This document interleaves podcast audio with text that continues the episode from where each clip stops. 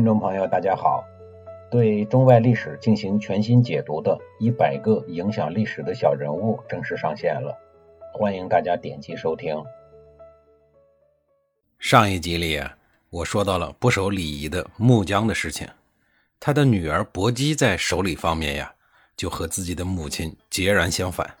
他在恪守礼仪方面坚持到了什么程度呢？这里啊，我说两个例子。在周朝的婚礼制度里面呀，有这么一个规定，就是不管女方的身份是王族成员还是平民百姓，不论贵贱，男方呢都必须要亲自去迎接，除非你是周天子。薄姬作为鲁国的公主，能娶她的呢，自然也不是一般人，就是前面所说的宋共公。在迎亲的那一天呀，宋共公因故没有来，只是派了使者前来迎亲。虽说场面和气势都到位了。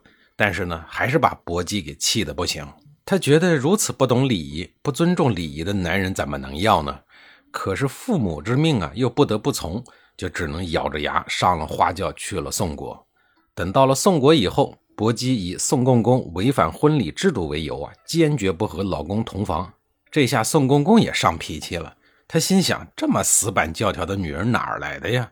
气得他派人去鲁国老丈人家里去说理去了。穆姜作为丈母娘，总不能亲自去和女婿谈同房这种事儿吧？于是呢，就请季文子出面帮忙。季文子跑到了宋国以后呢，他还真做通了薄姬的思想工作。其实薄姬呢，并不是不讲道理的人，反而是太讲道理了，太讲礼仪制度了，才会出现这个情况。这段风波结束以后，夫妻俩人呢，共同生活了十多年。等宋公公去世以后呢，他又经历了儿子宋平公在位的四十四年。和孙子宋元公在位的十五年，这样算下来呀，薄姬从婚后到现在就已经有六十九年了。所以说，等到了宋景公时期呀，薄姬至少也有八十岁了。历史对薄姬的记载呀不是很多，或许是因为他恪守礼仪，常年在宫中，也没什么大事值得记载。到了宋景公的时期，一天夜里啊，王宫的房屋突然起了大火。宫里的人第一时间就想着要带着年迈的薄姬出去去逃避火灾，可是薄姬坚决不走，并说呀：“妇人之义，保妇不惧，夜不下堂，待保妇来也。”什么是保妇呢？其中保啊就是保姆。文字记载的意思呢，古代的宫廷中负责抚养王室子女的女妾，而妇呢就是父母，意思就是说呀，负责辅导和保育贵族子女的老年妇人。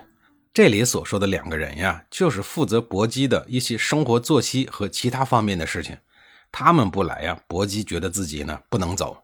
老太君坚守理智，人们也没办法，只能四处去找保姆和父母。慌乱中啊，人们总算找到了保姆，父母呢硬是没找到。按说来了一个就可以了，可他不，他非要等人到齐，还说呀：“妇人之义，父母不治，夜不可下堂。乐意求生，不如守义而死。”这段话不用翻译啊，都能听得明白。总之一句话，父母不来，违反了礼仪，他是不会走的。估计这个父母看着越来越猛烈的火势啊，早就吓跑了。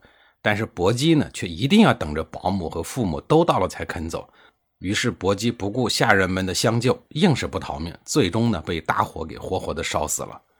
薄姬死了以后呢，当时的诸侯国们还特意在魏国的澶渊开了一场表彰大会。也就是今天的河南省濮阳市的境内，会场上一大帮贵族们，除了惋惜薄姬命丧火海之外啊，就是表扬他的这种恪守礼仪的行为，并号召全天下的女子向他学习。我们今天再来看看这个事迹呀，这样的妇德典范是否值得我们去宣扬？那是仁者见仁，智者见智的事情。恪守礼仪固然值得学习表扬，但是呢，也要分场景。你命都不保了，还这么死板教条？再说了，这又不是为国为民，何必呢？一句话呀，凡事还是要适可而止的。我简短的说完了薄姬的事儿以后啊，下一集里我继续给您讲薄姬的娘家，也就是鲁国的那些事儿。